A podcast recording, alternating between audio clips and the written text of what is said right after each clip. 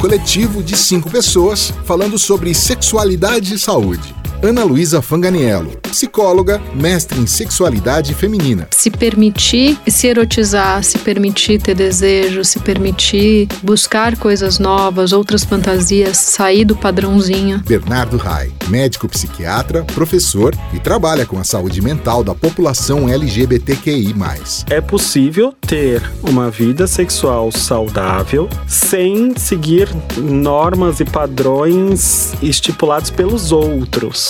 Tereza Imbiruçu, médica ginecologista e obstetra. A sexualidade não é sinônimo de coito.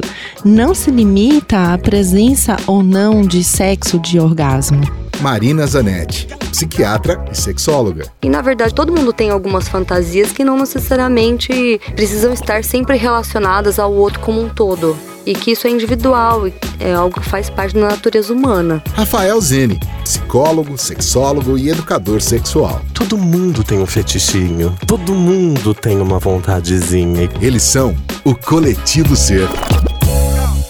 Bom dia, boa tarde, boa noite, coletivers. Como vocês estão? Estamos aqui, no caso, muito bem e preparados para um novo episódio polêmico Sempre rola muita pergunta a respeito desse episódio, nossas aulas, aqui no próprio podcast, nas redes pessoais, que diz respeito, né, pesado, já avisamos desde o início que esse é um conteúdo delicado, que se você, caso tenha sensibilidade a esse tipo de conteúdo, né, tome cuidado, porque falaremos sobre crimes sexuais, a diferença entre né, um transtorno mental que possa estar interligado com um crime sexual e quem não tem um transtorno mental, é, algumas vivências nossas profissionais é, relacionadas à violência sexual e esses babados muito pesados, para falar a verdade. Não é? Mas estaremos aqui tentando abordar de uma maneira direta, o mais leve possível, porém informativa e respeitosa.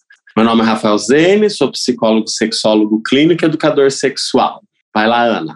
Olá, eu sou Ana Luísa Fanganiello, psicóloga, sexóloga, psicodramatista e estamos aí para falar desse assunto peludo, mas que a gente vai tratar com carinho e bastante condicionador. Vai lá, Tê. Oi, eu sou a Tereza Imbiruçu, sou médica ginecologista e obstetra e trabalho com sexualidade humana. Como a Ana e o Rafa já falaram, é um tema que assim, é difícil a gente abordar, mas que é extremamente necessário, porque a gente vê isso, às vezes, nas entrelinhas, até de pacientes que chegam com algumas disfunções sexuais, às vezes não vem assim tão na cara, né? Mas a gente. Mas é, é super importante. Espero que vocês gostem. Má? Olá, eu sou Marina Zanetti, sou psiquiatra e trabalho com sexualidade humana.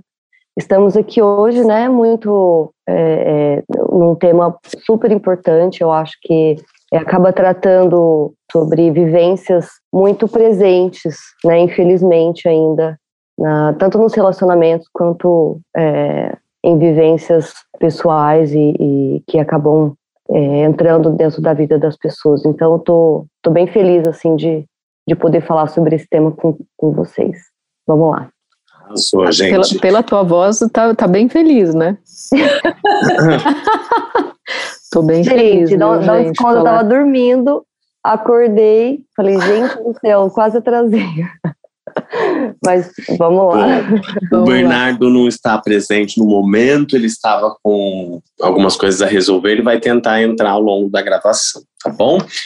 Olha, é, achei interessante duas questões enfatizadas pela Tereza e pela Marina, que eu acho que a gente já pode começar a partir disso, que crime sexual né, ou esse tipo de, de situação, ou abuso, ou situação abusiva, porque tudo depende da perspectiva, se a gente está falando do abusador ou do abusado nesse assunto, é importante salientar que não, não é necessariamente apenas aqueles que englobam o, o, o, o nítido, o violento, o agressivo, porque nos nossos consultórios nós percebemos, como profissionais de sexologia, é, variados níveis de abuso e violência sexual e crimes sexuais sendo praticados. Então é legal enfatizar que existem singelos, delicados ali, né, que não dá para se perceber tão nitidamente, mas é extremamente socialmente aceitos, socialmente aceito, extremamente comprometedor para a saúde física e mental e por aí vai.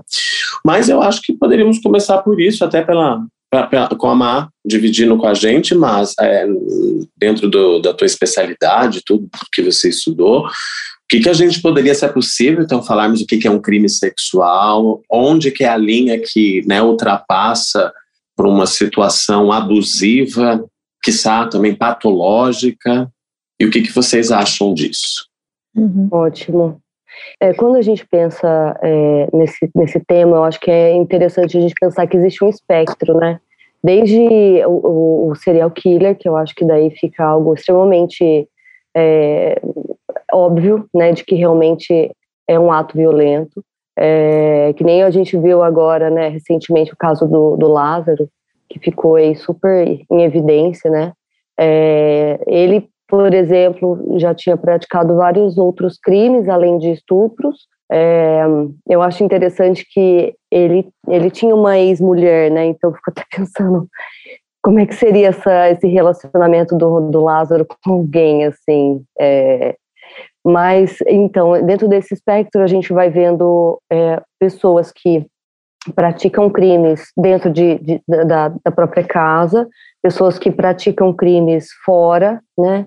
mas sempre tem um elemento que é algo assim, é, o crime ele é, ele é realizado quando uma pessoa está pensando exclusivamente no prazer dela e não está se importando minimamente com aquela outra pessoa, né, que está sendo é, vítima daquele crime. É, e não existe por trás daquele crime uma vivência, uma excitação sexual baseada é, naquele ato, né? É algo realizado dentro de um contexto que é, simplesmente aconteceu, assim, não foi planejado, né? Diferentemente, por exemplo, de um transtorno parafílico, quando já existe um padrão de excitação sexual baseado naquilo, e aí a pessoa é, planeja de certa forma, não necessariamente ela planeja dentro daquele contexto, mas ela já vem durante a vivência dela é, tendo aquele estímulo de excitação sexual quando em algum momento ela vê que ela consegue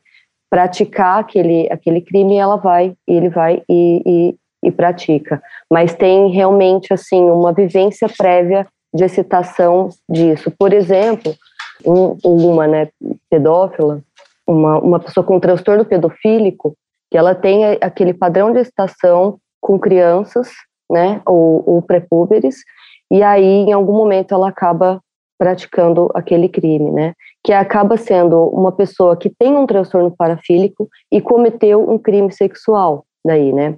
É, ao contrário de alguém que não tinha esse padrão de excitação prévio e aí em algum momento ela acaba praticando aquilo porque dentro ela estava dentro de um contexto favorável para aquilo acontecer. Não sei se ficou muito claro, se deu para entender. Não, eu acho que, que ficou legal a, a, o que você falou, assim, ficou claro. É, mas eu acho que é importante a gente dividir também é, na questão da idade, né, Mar? Porque Sim. quando a gente tem um, um crime sexual, que, que pode ser desde uma conjunção carnal, que, é, que eu acho que é o termo que eles usam, assim, né, ou ato libidinoso. Então, isso em, em pessoas menores de 14 anos sempre vai ser crime, né? É, não, não tem esse espaço de, ah, é menor de 14 anos e foi consentido. Não. Abaixo de 14 anos vai ser sempre considerado crime. Acima de 14 anos, é, aí a gente tem com consentimento ou sem consentimento. Né? Quando tem com consentimento, não tem crime. Sem consentimento, a gente vai ter crime, né? Sendo que a pessoa lúcida vai ser crime e com uma pessoa que não está lúcida, por exemplo, no caso de um alcoolismo, alguma coisa, vai ser crime também. Então, essa questão da, da idade e do consentimento, eu acho que é importante para a gente definir também o, o, dentro do que, que é um, um, um crime sexual, né? E, e é importante também o, a gente falar que não é só o ato em si genital, de penetração, pênis, vagina, pênis, ânus, não.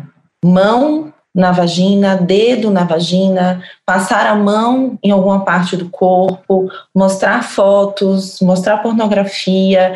É, então, tudo isso, porque, por exemplo, lá onde eu, eu trabalho, lá no, no Pérola a gente tem um serviço que presta atendimento de, de emergência às vítimas de violência sexual.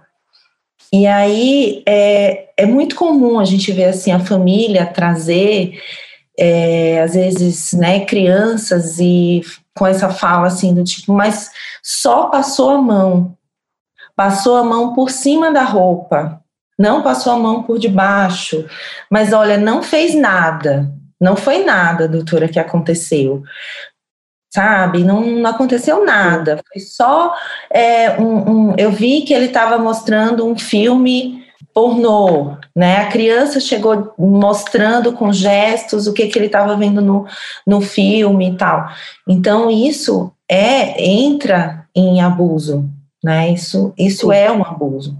É, as pessoas têm uma, uma falsa ideia de que abuso é só quando houve penetração ou até quando a pessoa era virgem. Então, por exemplo, quando a pessoa também não é mais virgem, quando a pessoa já tem vida sexual ativa, e aí de repente tem um ato sexual com, né, é, é agressivo, violento, fala assim, não, mas ela não era virgem, sabe? Então, assim, são conceitos que a gente precisa quebrar. É juridicamente falando, né, eu acho que a própria palavra consentimento, ou o que, que as pessoas compreendem por consentimento, é bastante problemático, não é? Porque nesse mesmo exemplo, é, muitas pessoas consideram que consentimento ocorre quando uma pessoa está alcoolizada e sem poder responder pelos próprios atos, seja numa, num surto, seja numa situação de drogadição ou alcoolismo, né? Ou de exagero e abuso de substâncias. E, e, é complicado porque isso também justifica como que a gente a gente fala fala-se pouco do abuso da pessoa com algumas limitações, né? Dessa pessoa, então, ela não tem a capacidade de consentir, como uma pessoa que estaria, estivesse num surto psicótico, por exemplo, ou num abuso de substância, também não tem como consentir, mesmo estando acordado não é? Então, é que a gente vê tanto problema jurídico de mulheres, principalmente, que perdem processos por conta dessa vírgula do consentir e como a justiça, como o júri, como a, as próprias pessoas consideram, a sociedade considera o que é consentir, né? E eu acho que aí a gente entra também numa coisa tênue, que é o estupro marital, uhum. né, que, que é isso, dentro do casamento, dentro de um relacionamento, a pessoa também não pode falar não. Uh, ela tem que transar, ela tem que satisfazer o outro de alguma forma. Então, é, a gente passa por essa linha do uh, o que, que é consentimento quando a gente está num relacionamento. E aí até a gente né, conversou essa semana sobre um vídeo que que apareceu na internet de um cara que ele confessa vários crimes, inclusive ele fala que ele vai né, na balada atrás de mulheres uh, a mais bêbada que tiver, que ele vai pegar a mais bêbada que tiver, porque assim ele garante um sexo, ele estava dormindo com uma outra moça, e aí a moça não estava muito acordada, e, e aí ele transa com ela e ela vai na, na polícia e denuncia ele por estupro. E ele caçoando disso, né? Falando, rindo, falando altas coisas e ele foi solto. Isso, é, isso tem que, que, ser, tem que ser um, falado, né? Sim. Um exemplo, né, desse, desse tipo de situação que acho que foi muito bem retratado e que é, é, bem interessante ver. É um filme que chama Bela Vingança, é um dos filmes do Oscar, não sei exatamente qual Oscar que esse filme ganhou, mas é muito interessante que uma, uma moça, ela, ela finge que ela tá super bêbada, vai para as baladas, e ela tem toda uma história prévia aí de de um, de um evento traumático que eu não vou contar para não, não dar Não spoiler, spoiler. mas é, mas é bem é muito interessante até o, o- eu achei que o, o final do filme também não vou contar, mas o final eu achei muito interessante porque não é um, um, um- um final muito feliz, eu acho que retrata exatamente o que, que acontece assim na, né, no, no nosso mundo que é super machista. Então a gente fica assim, a gente cria uma expectativa sobre essa personagem, mas ela retrata bem uma o que realmente acontece. Assim, eu acho que é um filme bem bem interessante. Mas Eu- você pode falar um pouco do que, que, que- sobre o que, que é o filme, né? É tipo, ela, ela vai, finge que ela tá bêbada. Isso. Ela vai fingir que tá bêbada, vai na, na- numa nas baladas, e aí ela. É, é, sempre aparece algum cara que quer ficar com ela, leva ela pra, pra casa, e aí ela finge que ela tá assim, completamente bêbada, assim, de não conseguir andar direito. E aí, ó, na hora que o cara vai fazer o, o abuso, ela acorda assim, né? Ela fala: Ó, tá acontecendo isso, isso e isso, você me trouxe até aqui, eu não, não estava bem. Nananá, e o cara fica assim, sem saber o que fazer. Fala, meu, vai embora. Porque aí o cara não sustenta. Tipo assim, na hora que ela acorda e que ela fala que ela tá bem, aí o cara foge. Porque realmente, assim, era o que o cara queria. Que ela, ele não queria confronto, ele não queria conversar, ele não queria alguém que falasse, né? Ele queria alguém ali, que assim, fica uma coisa muito é, evidente, sabe? Quanto que o cara queria realmente abusar mesmo. Ele não estava ali para fazer alguma amizade, para conversar, para nada. Ele queria o abuso. E de novo E a gente volta para a questão social, né? Do que, que é o que, que é considerado abuso da mulher bêbada na balada e quanto que isso é tipo, ah, mas ela escolheu beber. Tipo, ela Sim. escolheu se colocar em risco. E, e lembrando que vítima é vítima, né? E o quanto que tem de sedução, às vezes, é, antes de todo esse processo do abuso. Né? Eu lembrei de dois casos, e, e isso faz a, a vítima do abuso se sentir muito culpada. Né? Então, eu lembrei de dois casos. Um que, que também foi lá, foi lá no Perola Byton, que ela disse que conheceu, era um, um árabe que abriu uma loja do lado da loja dela, ah, e aí diz que esse árabe cortejava ela mesmo, com presentes, com docinhos, e que assim levou um tempo nessa sedução, até que eles saíram para almoçar, e desse almoço eles foram para um motel. E aí, quando chegou no motel, ela disse que ele começou a falar em árabe e a dançar árabe. E ela pedia, não fale em árabe, eu não estou entendendo o que você está falando, quero que você fale comigo em português. E aí ele continuava falando em árabe, e aí continuava pegando, beijando e tal, e aí ela dizendo, não, dessa forma eu não quero, eu não quero transar com você, você falando em árabe. Eu quero que você fale, eu quero que você fale comigo em português. Enfim, ele acabou forçando né, a, a, situação. E aí, quando ela chegou lá, ela chegou exatamente se sentindo muito culpada, porque ela disse assim: Olha, eu aceitei os presentes, eu aceitei o almoço, eu aceitei ir no motel, mas chegando ali, por que, que ele não podia falar português comigo? Eu não queria mais transar com ele. Porque ele estava falando na língua dele, dançando de uma forma esquisita. Então, as pessoas têm o direito, né, de mesmo chegando muito próximo da hora do sexo, voltar atrás e dizer que não, que não quer. Então, existe aí um jogo de sedução que de repente confunde a cabeça da vítima e que às vezes deixa até de pedir ajuda porque se sente muito culpada.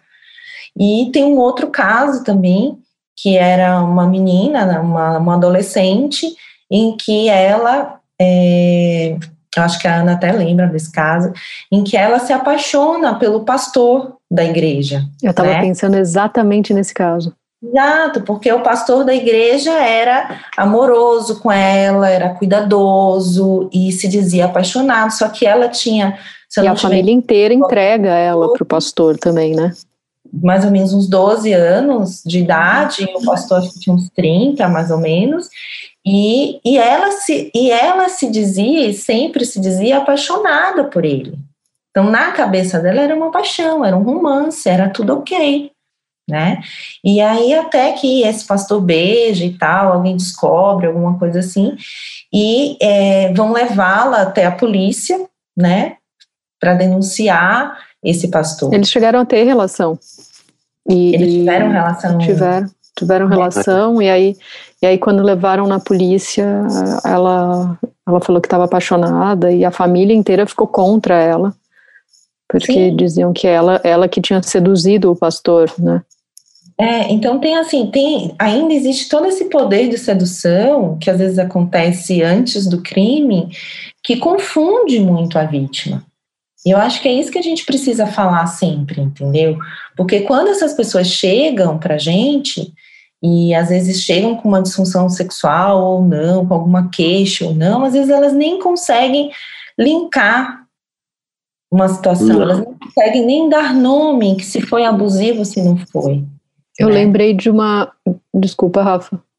Não Quer falar? Pode, pode falar. Uma, uma que você também vai lembrar, Tê, que era uma menina, uma graça, é, e que nunca tinha linkado o fato dela ter sido abusada quando criança, porque ela recebia em troca doces e como ela vinha de uma família muito pobre, quando ela recebia esses doces, ela a pessoa que dava para ela pedia em troca que ela masturbasse ele ou que ela apenas ficasse pelada na frente, apenas, né? Ficasse pelada na frente dele para ele se masturbar e gozar nela. É, e eu lembro claramente do dia que a gente teve que falar para ela isso foi um abuso, isso foi um estupro. Uh, foi muito difícil. Até hoje me, me emociona assim, aquela aquela cena foi muito difícil assim. E, e de compreensão e, e, de compreensão do que que é a pessoa ser incapaz de, de se defender, ser incapaz de falar não, seja por por motivos financeiros, seja por motivos uh, de poder, porque às vezes você não pode falar não porque é. Né, em geral. Exato. E gente, é, vocês é, assistiram aquele documentário do Michael Jackson? Sim, das crianças. É, das crianças. Sim. É, não é, sei que lá, Neverland. É. Neverland, é. É muito interessante porque os casos de, de, de, abuso que aparecem lá, né? Porque, claro, for, acho que foram dois, dois que, que falaram, resolveram é, denunciar. Eles resolveram fazer é, essa denúncia, achei super interessante. Depois que eles tiveram filho, porque na verdade eles é, tinham uma certa, eles achavam que eles tinham uma certa paixão assim pelo pelo Michael Jackson, como se eles tivessem consentido, né? Então Várias vezes eles defenderam, inclusive, ele, o Michael Jackson, ele pedia para eles defenderem ele, e o, e o Michael Jackson, o que ele fazia? Ele meio que comprava as famílias, do tipo, dava coisas, dava casas, emprestava dinheiro, mas não, não pedia para pagar. É, então ele entrava dentro das famílias, tipo, fazia amizade, não sei o que, com os pais da, da, das crianças. E aí, quando é, um deles tem filho, aí que ele percebe Tipo, ele falou, gente, o meu filho não tem como ele, ele, ele não teria consentido com uma relação é, sexual com essa idade. E aí que foi que eles tiveram o, o clique do, do, tipo, nossa, realmente eu fui abusado. Mas demorou tipo uma vida para perceber que tinha sido abusado. De tão, de tanto que essa sedução ela é muito presente, tanto que eles sempre achavam que eles estavam é, em dívida né, com, o Michael Jackson, é. porque ele dava muitas coisas. Então, é, um, é uma coisa muito. É uma linha meio que parece tênue, assim, para aquela pessoa, e, né, que foi abusada. No consultório de psicologia, acaba sempre muito abordando esse tema das, das pessoas que passam por situações. É um tema, infelizmente, muito comum. E é, essa linha tênue do, do, da pessoa se culpar é muito presente, seja pela presença de um prazer, seja pela falsa presença de um tipo de escolha, como se ela tivesse tido, seja por uma falsa presença de controle da situação. Então, é, para melhoria em saúde mental, a principal ponto para iniciar isso é não se ver como causadora e sim reconhecer o lugar de vítima. Não há problema em reconhecer-se uma vítima para melhorar a tua cabeça, tua, né, tua saúde mental nisso. E justamente por isso eu vejo muitas pessoas falando, uma tua fala me fez recordar aquele tipo de pessoa que diz: "Ah, eu não vou mexer porque pode ficar pior. Não é porque você não se recorda que, ou que você não tenha linkado a situação ou que nega que seja um abuso, que as consequências não aparecerão, tá? Sim, elas aparecerão. Nos nossos consultórios, não é a pessoa que chega uma disfunção sexual, ela não chega falando que foi abusada. Muitos casos a gente descobre depois de um tempo e consegue criar o link com a dificuldade sexual vivenciada, né? E, e aproveita até para introduzir um tipo de, de comum no, nos consultórios de sexologia e, e saúde sexual, que é o homem que passou por uma situação de abuso sexual numa iniciação, por exemplo, numa adolescência, é muito comum histórias e relatos de levarem para lugares né, de, de, de, de, prostituição esses meninos para serem iniciados com 12, 13 anos, e depois anos, né, uma galera bem propensa à disfunção, por exemplo, de ejaculação rápida porque foi um momento de excitação e muito nervosismo e que nunca conseguiu, sabe, se recuperar. Isso é um abuso, porque deixou uma marca. E, e a maioria vezes, não consegue linkar. Sim, e algumas vezes as profissionais também usam ali, né, o, o momento para falar, ah, vou ganhar um dinheiro mais rápido aqui e acabam sendo bem cuzonas com, com os meninos, assim, e tipo, eu já tive alguns casos de da, das profissionais terem sido assim muito abusivas, assim, muito abusivas não, né? Já, já é um abuso em si, mas elas esculacharem, falarem um monte de coisa e aí né, aquela aquele menino que já está inseguro ali vai ser vai vai piorar.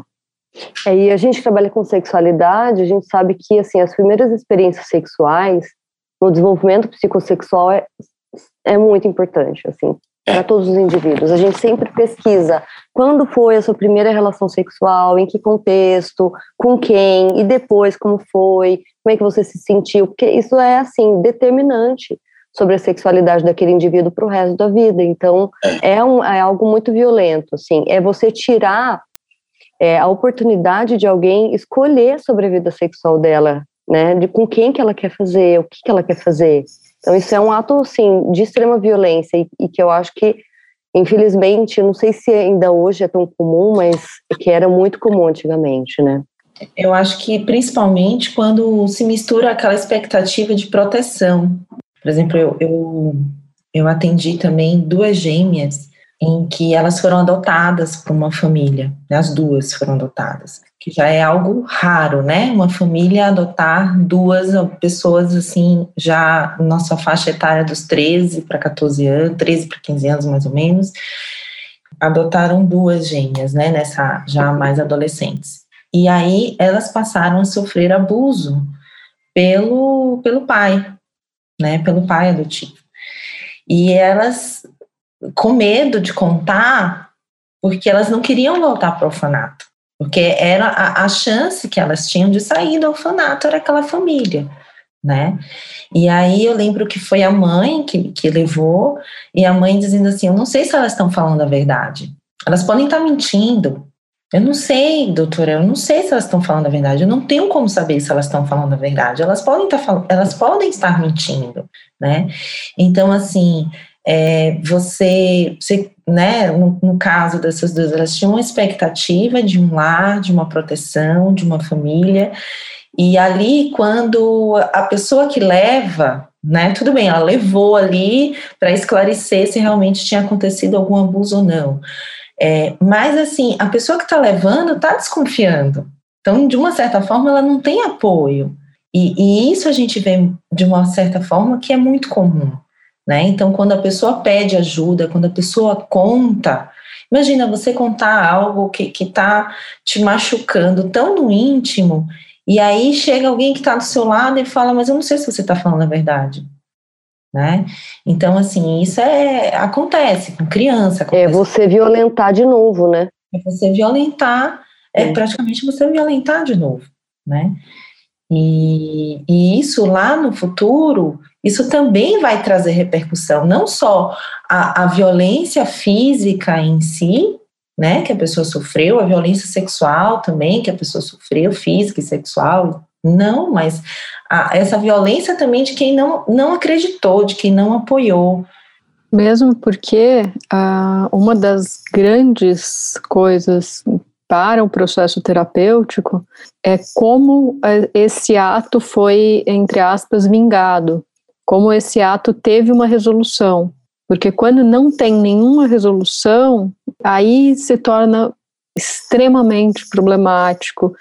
Às vezes, quando você já tem uma resolução, já tem uma, uma forma, assim, aquela pessoa teve uma punição, a outra pessoa, a vítima, teve um acolhimento, ela foi tratada, ela foi acolhida. Uh, tudo isso diminui também o, o trauma mais para frente, né? Uh, só trazendo um dado que eu acho importante, tem um dado que em 2000 e 2016 o SUS registrou 22.600 crianças foram vítimas de estupro no Brasil. E de 2011 a 2019, os canais da ouvidoria registraram 200 mil ligações de denúncias de abuso. Eu acho que esses dados são muito relevantes quando a gente fala aqui sobre, sobre abuso, porque muitas vezes acham que, ah, não, isso só acontece uh, em outro, outro estado, isso só acontece na periferia, isso só acontece e não é, e está acontecendo no Brasil inteiro, está acontecendo em todas as classes sociais, está acontecendo dentro com pessoas que têm muito estudo, está acontecendo com pessoas que têm pouco estudo também, mas isso acontece e não tem, não, não existe uh, aquela coisa do. Normalmente é o homem cis hétero abusador, né? Uh, não é só. Eu acho que o, o ato ele é abusivo. Não é, não é a pessoa, não é uma pessoa, igual o Rafa falou. Pode ser a profissional do sexo, que foi abusiva naquel, naquele contexto. Pode ser uma mãe, que foi abusiva em um outro contexto. Pode ser uma irmã, pode ser um tio, pode ser um vizinho, pode ser, pode ser muita gente. Né? É. Não existe uma pessoa só, não existe o, o né, quem é um suspeito. Aponte o suspeito. Ah, o Lázaro é o suspeitão, né? Que, tipo, um homem cis, hétero, uh, negro e periférico. Nossa, hein? Existem tantos outros. Sim, sim.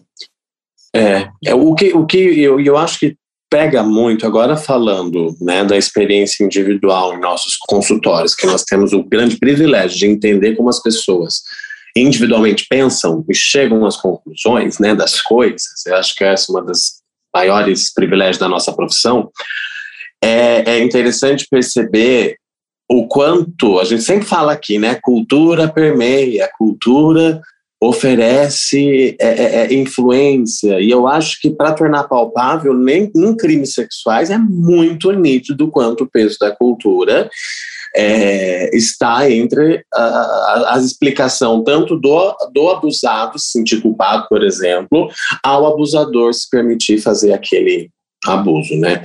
O quanto é necessário se discutir essa ideia pronta, né, de que homem é uma máquina sexual, que a mulher está ali para servir, que, né, que prazer tá entre nessa conquista só desse jeito, quanto mais difícil melhor. Então, é, é, todos esses tabus e esse, ah, esses clichês que permeiam a cultura, estereótipos, né? Não, estereótipos, isso mesmo, obrigado. Estereótipos, eles, eles influenciam demais e agora falando das vítimas, né, que a maioria que chega no nosso consultório são vítimas e não abusadores. É... Como que chegam nessa conclusão porque aprenderam assim? E de que já assistiram assim ou que já pensaram que sabe dessa forma? Então, se embora normalizar, na minha opinião, a possibilidade de ser a vítima, sim. Entende que não há nada de vergonhoso nisso. Eu sei que você sente vergonha, eu sei que você se sente dolorido, mas é de se questionar e colocar a cabeça no lugar. Não, eu aprendi, está errado esse sentimento. Eu me senti culpado. Eu já tenho um monte de coisa para sentir o que o trauma ocasiona. Então, a culpa é outra coisa chata para ser trabalhada, e chata que eu quero dizer para o próprio paciente, porque se as pessoas soubessem o quanto a culpa está por trás de não melhorarem, ah, porque o remédio não funciona, não, amor. Às vezes é porque você está se sentindo culpado e fica alimentando esse pensamento. E, e, vamos trabalhar com dados de realidade. Quando que uma vítima é culpada? Não combinam essas duas palavras. Não é? Fico meio revoltado com essas discussões, gente, porque é verdade, porque... Eu acho, Rafa, que a sociedade passa muito a mão, assim, pela cabeça, entendeu? Muito, Tê, Total. Muito. De uma forma geral, assim, passa muito a mão, entendeu? Ué, que nem aquele negócio do, como é que, que criaram lá o estupro, como é que era culposo? Sim. Oi, é, então. É, da Mariana, né? Sim, passa, gente, passa muito mal. Eu estava lendo, eu tava lendo recentemente que acho que até 2005, é, 2005, né, tinha uma brecha aí na lei que, por exemplo, se a, a vítima fosse virgem, né, que e se ela fosse estuprada, se o estuprador casasse com a vítima, ele poderia estar livre do, da pena. Então, assim, se, se a, a vítima, se a família da vítima, eu li isso por conta de uma, não sei se lá no Nordeste, alguma coisa assim, uma menina que casou com um cara que estuprou ela, né, e ela, aos 16 anos, ela foi e se matou, porque ela conviveu, ela foi morar na, no mesmo casebre que o estuprador violentou ela, né? Então ela casou com ele, porque a família disse que aquela filha impura, onde que ela ia arranjar outro casamento, né? Ela já não era mais pura, ela já não era mais virgem, então ela foi obrigada a viver com esse cara. E aí, esse cara, o que, que ele fazia? Agredia ela todos os dias, violentava ela todos os dias. Com 16 anos, ela cometeu um suicídio né? Então, assim, gente, como? Quando eu li isso, eu assim, não é possível. Eu preciso dar um Google para ver se isso aqui é verdade. Quando eu li, né, que existia uma, uma lei que realmente pudesse livrar um agressor se esse agressor simplesmente casasse com a vítima. Então, se fosse do desejo da vítima, isso, isso que não compreendo de onde a lei se pauta, né, para tanto. Sim, o que, que é desejo da vítima, né? Como, como que pode? Então, assim, a sociedade passa a mão, né? Como a Ana falou, os prostíbulos de tal, quantas vezes meninos não foram violentados, sim, né? É, não foram levados a essas cenas abusivas. Quantas vezes, quantas vezes é, atos que, como eu falei no início, que não são julgados como, como violência, porque não teve penetração, né? É, é, a, um maior número de vítimas também são as pessoas com limitação física, como o Rafa falou.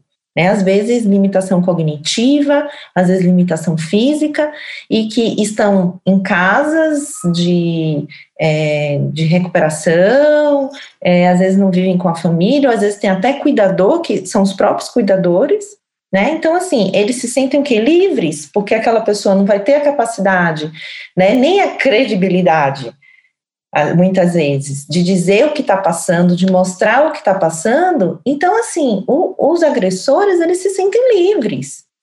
Teve uma vez que uma. Isso eu não vi só uma vez, não, na verdade, eu já vi várias vezes, das pessoas falarem assim: não, doutora, ele ainda teve a coragem de me dizer que fez só com o dedo porque aí ele não ia deixar é, pista para descobrirem, uhum. ou seja, temem, né? Não ia deixar ali nenhuma carga genética para que fosse descoberto.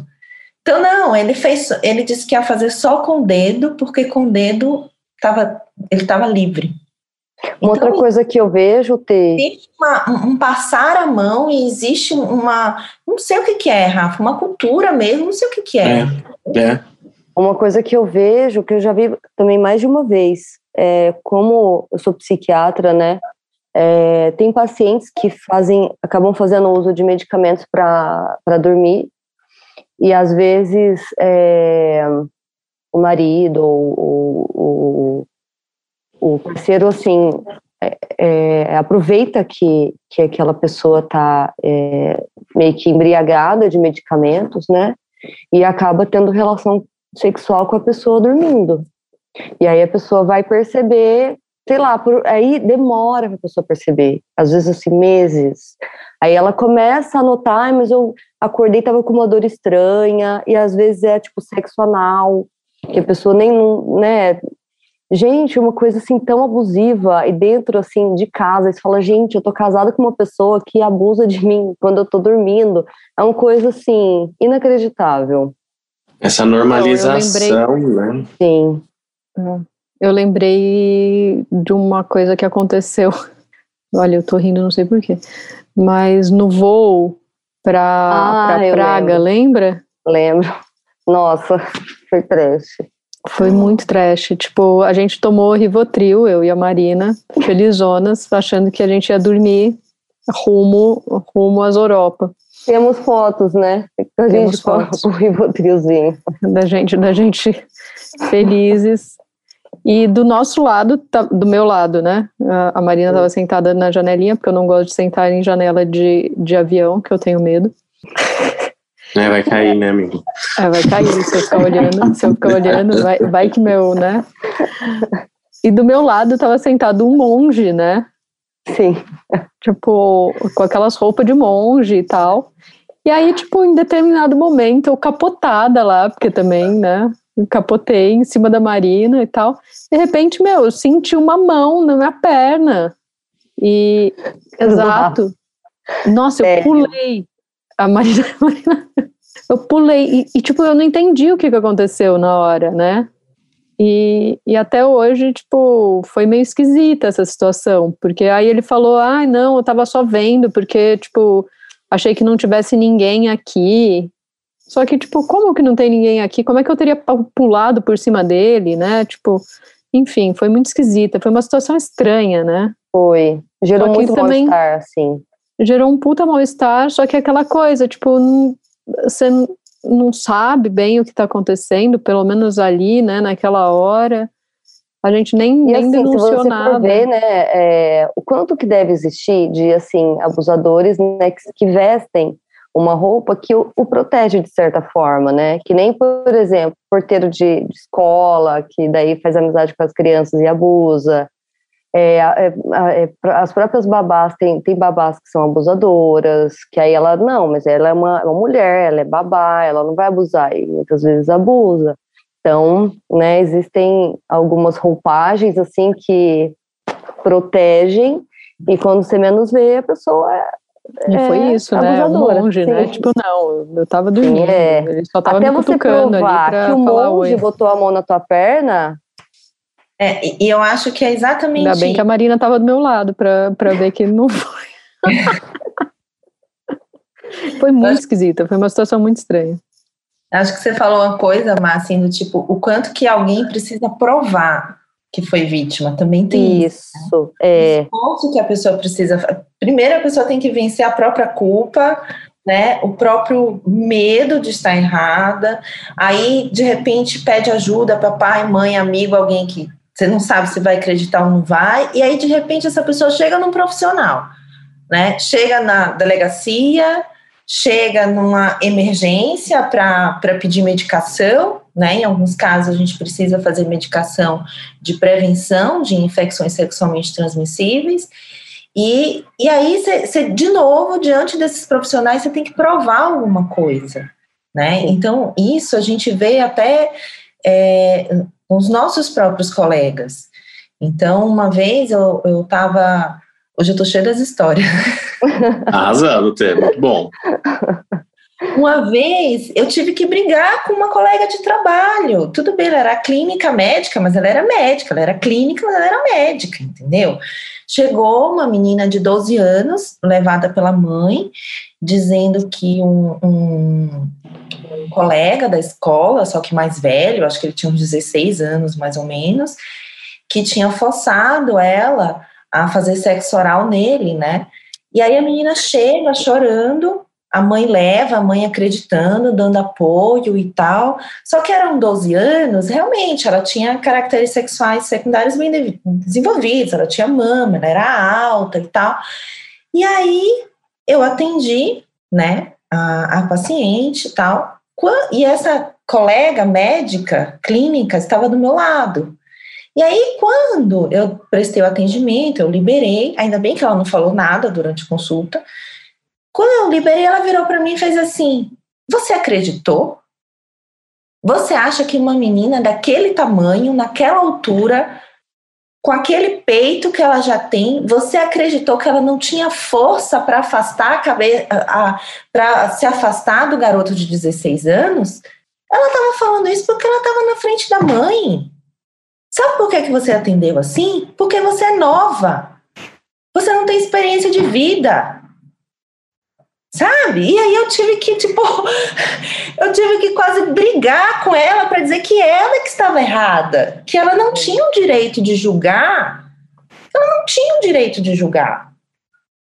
Então, assim, quando essas pessoas pedem ajuda, o nosso papel não é fazer nenhum tipo de julgamento social, de, de nada. Se a pessoa está ali pedindo ajuda, acredite no que ela está falando. O nosso papel, inclusive como médico, não é fazer nenhuma nenhuma, como, é, uma, nenhuma investigação é, policial, social, o que seja, não, como profissionais de saúde, a gente só tem o nosso dever de acolher ali. Sim. Né? A única e coisa. A pessoa busca isso na gente, né? A pessoa busca isso na gente, Sim. principalmente nas emergências. Então, isso, por exemplo, é, é, é, eu também já vi colegas do tipo se atender uma garota de programa, né?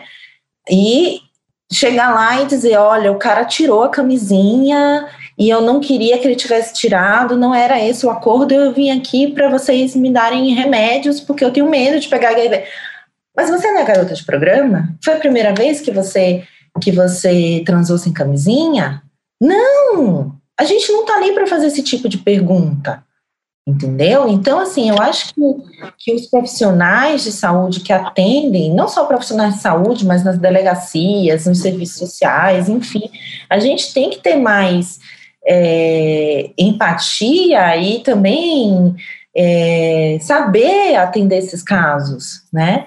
A único, único detalhe que eu queria falar aqui, que eu acho importante, é que às vezes levam num ginecologista ou num pediatra para fazer um, para dar um laudo se foi vítima ou não de abuso. E só para reforçar que esse tipo de investigação é feito pelo médico perito. Então, existe um médico especialista nisso, né? Então, é a medicina legal que faz isso. Então, não é um ginecologista, não é um pediatra. Óbvio que você pode levar no ginecologista, você deve levar no ginecologista, no pediatra, num especialista que for, mas esse laudo pericial é feito pela é, medicina legal. Viu? Bem, Ber chegou. Cheguei, cheguei. Eu peguei trânsito. Ah, no distanciamento social. Foi. É, mas o Rafa? o Rafa caiu, ele até mandou aqui, caiu e não consegue voltar. Eu queria só fazer um, um adendo, não sei, ou uma, uma politização para variar. É, voltando naquela coisa que a T trouxe sobre os pais entregarem essa menina lá na, na parte do, do caso da, da menina que foi estuprada e, e, e os pais entregam essa menina pro, pro estuprador. É, e aí você falou 2005. Eu estava esses dias conversando com. Eu tenho algumas pacientes de, de Manaus e elas estavam me contando que hoje em dia isso ainda acontece de terem. E assim, foi pego durante a pandemia um barco de gringos que passam pelas cidades ribeirinhas, pegando essas meninas menores de idade para casar. E que os pais, a família, entregam essas meninas. E aí a, a conversa toda foi no sentido assim, quanto que, que isso, uh, de alguma forma, não significava para aquela menina e para aquela família uma, um jeito de continuar vivendo, um jeito de, de existir. Então, eu acho muito complexo. Enquanto a gente não tiver uma política pública de qualidade para uh, diminuir, diminuir a, a né, diferença de renda, para ter educação sexual, para ter educação, para dar condição de todas as pessoas subsistirem, no mínimo. A gente, a gente vai ficar lutando e batendo, uh, né, com, na, dando murro em ponta de faca. Porque vai continuar existindo abuso, sim, vai continuar existindo venda de crianças, sim, para serem abusadas, vai continuar existindo prostituição de menores, sim. Porque é, é muito maior, é muito mais é. amplo né? É, é, e é uma infelicidade profunda isso. Enfim, pronto, fiz minha. minha... É, eu acho que você está, nossa, super coerente essa, essa sua colocação, porque é, a gente percebe que permeia, é, esse tema ele permeia muitos aspectos, né? Desde sociais, é, políticos, financeiros, de desigualdade social, de pobreza, de masculinidade tóxica, de desinformação. Então, são muitos aspectos mesmo, né? Culturais, é, com certeza. E aí, Ber? Chegou já, já no momento. Eu cheguei, achei tensíssimo, né? Já cheguei no momento tenso, fiquei aqui bem quieta. Sabe, sabe, não sei se é da, se vocês entendem, mas na minha região, lá no Mato Grosso do Sul, às vezes a gente fala assim, tá com cara de guri cagado. Ou seja, de, de menino cagado. Eu entrei e fiquei assim, bem pleno. né? Esperando ver o que estava acontecendo, porque o negócio estava tenso, né? Então fiquei aqui, né? A gente mexer... já avisou lá no início, o Rafa já avisou, olha, vai ser tenso hoje, hein? E se mexer, espalhava a merda, então eu fiquei bem quieto. É, bom, gente, cheguei atrasada, mas estou aqui para trazer a nossa pergunta do Coletivas Respondem, e que é uma pergunta bafíssimo. É, vamos lá. Coletivas respondem. respondem. Tem um perfil 18 mais em uma rede social que começa com T. Eu não vou falar nome porque não sei se pode. Hum. Twitter. Tem um, então um, tem um ah, perfil 18 mais no Twitter. Tá vendo? Eu pensei que fosse a, o Tinder. Não, no Twitter. E gosto de postar vídeos meus transando. As pessoas acham um pouco estranho. Isso é normal ou preciso procurar algum tipo de auxílio? Mas quem acha que é estranho? Quem tá indo lá ver? Bom, pelo que eu entendi, talvez sejam as pessoas que ele comenta ou que, que fala, né? Acho que deve ser isso. Porque se Porque... for a pessoa que tá indo lá ver e fala é, só que, nossa, você tá transando é. meio estranho, né? Não, Mas, pode assim, ser isso também, né? Aí julga, julga o, o sexo do outro, tipo, hum, acho que esse jeito que você tá transando é estranho. Eu acho que a pergunta vem mais dele, no sentido assim, Sim. será que eu estou cometendo algum crime em mostrar o, o, o meu, as minhas cenas sexuais na internet? Será que é Não, essa? Eu acho que é mais assim, do tipo, será que eu tenho algum distúrbio porque eu gosto de fazer essas postagens, Sim, é. né? Eu acho que tem que ver, tipo, qual que é o objetivo, né, disso. Porque, assim, por que que ele posta? Ele curte, tipo, ele se sente excitado porque ele tá imaginando que pessoas vão ver ele, vão se excitar, né, em vê-lo, é, se isso não causa, a minha, na minha visão, tá? Vocês falam o que, que vocês acham.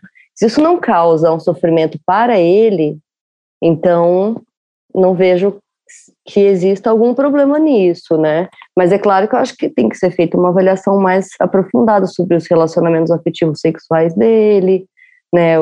Em outros âmbitos, assim, eu acho que vale entender, tipo, por que ele faz isso e como ele se sente, não considerando a reprovação das outras pessoas, né? Sem, sem contar isso, porque isso, em tese, não, não vale, né? Eu acho que as pessoas são livres para falarem da sua vida sexual. Sim. Para colocarem fotos sensuais ou não, né? Porque é um perfil 18 mais, né? Ele não está colocando ali num, né? Já um lugar meio que apropriado, assim. Sim. Foi o que eu pensei, assim. Eu acho que é talvez esse lance de estranho seja das outras pessoas acharem estranho ele sentir tesão, curtir, postar vídeo, ter um perfil 18 mais. Eu acho que talvez seja mais essa pegada. E que muita gente pode achar estranho. Aí tem toda aquela questão moral, né? E toda uma questão uhum. social, tipo, não, sexo não pode ser mostrado, ou de é... Entre quatro paredes. Exato, né? Acho que então, entra como um fetiche, assim, né? Eu acho que é mais ou menos isso. Assim, é. Meio voyeur é, exibicionista e tal, uhum. né?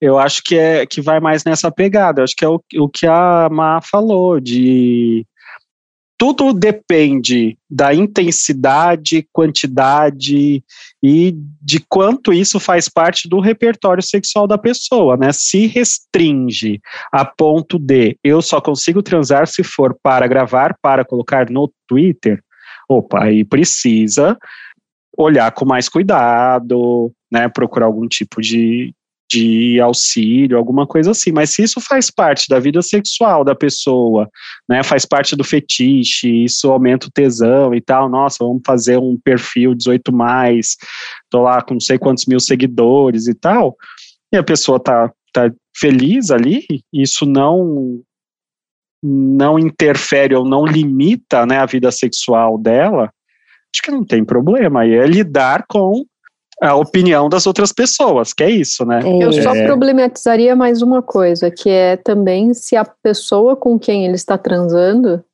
também está permitindo que, o, que a imagem dela vá para a internet ou não. Verdade. Também, também tem isso, assim, se, é. se a pessoa que está ali uh, permitiu. Se é ele e... sozinho, né? Se a pessoa uhum. sozinha que está fazendo esses vídeos ou se ela coloca uma outra pessoa que não está consentindo em ser filmada e mostrada, é. né? Aí sim, aí sim, eu acho que aí é crime, aí tem aí é todo é crime, um, aí tem todo, todo um, um, um, uma questão legal envolvida. Agora, se todo mundo que está envolvido está ciente, tá felizão. tá felizão, e é isso, quer virar ator, atriz pornô? Eu, eu, só, eu só daria uma, uma dica que é OnlyFans. E é isso que eu pensei. É. Já que tá é. fazendo isso. É isso. E cobra um dinheirinho. Vamos monetizar, né, gente? É. Eu acho que é isso. né? A Tereza não sabe o que, que é.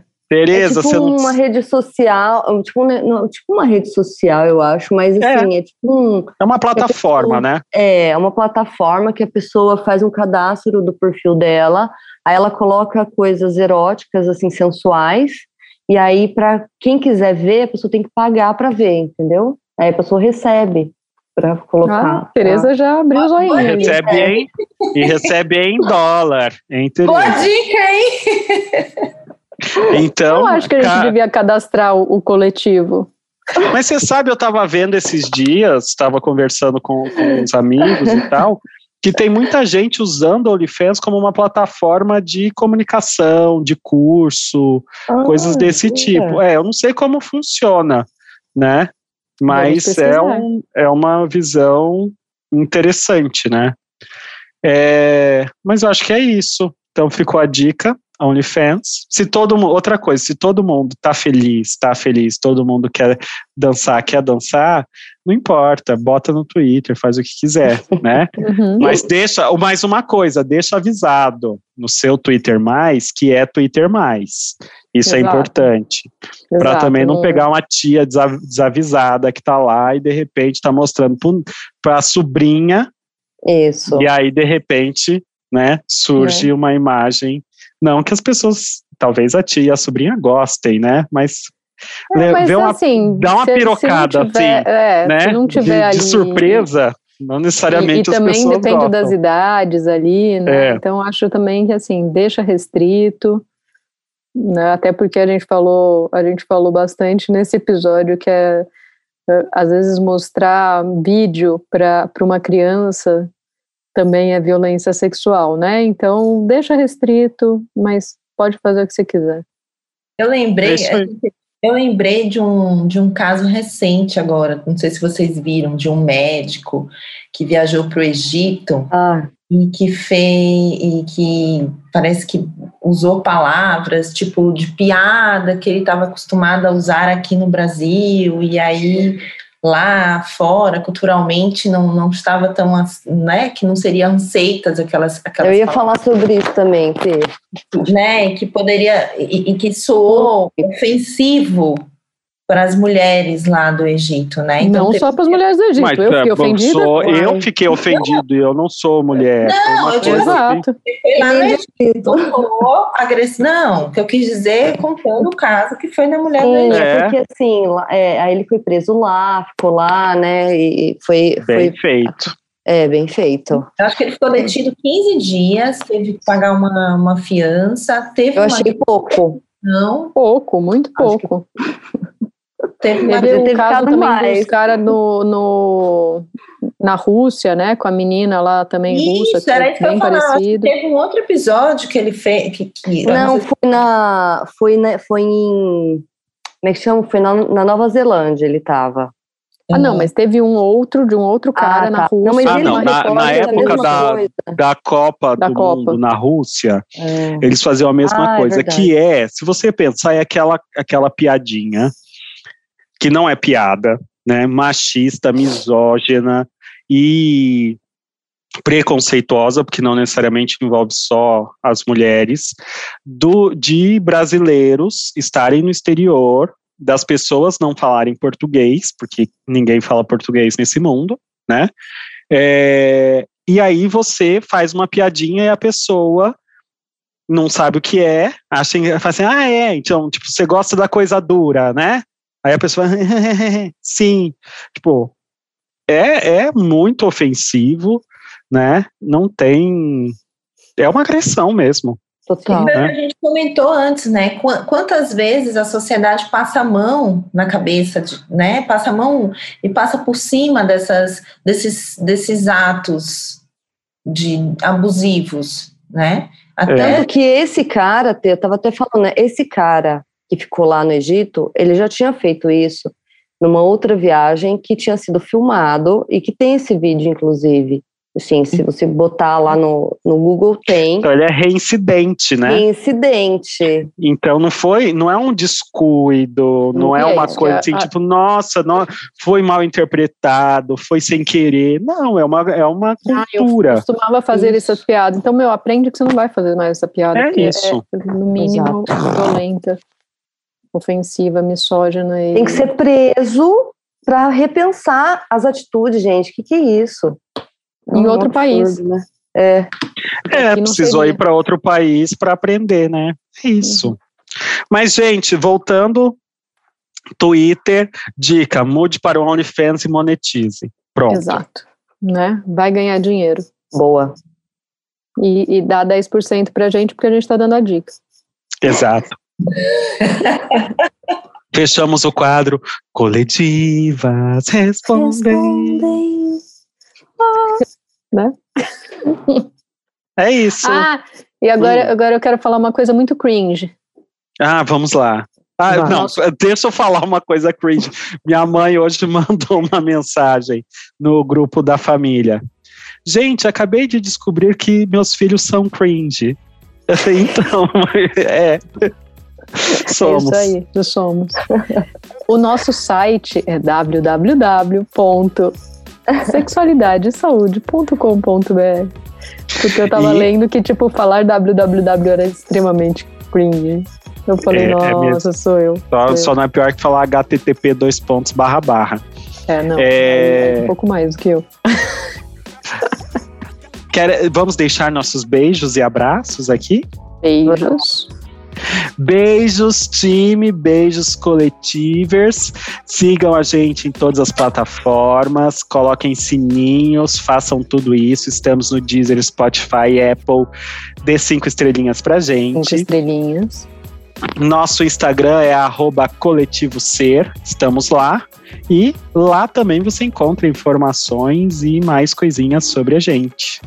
É isso aí. Beijinhos, até o próximo. Beijos. See you. Tchau.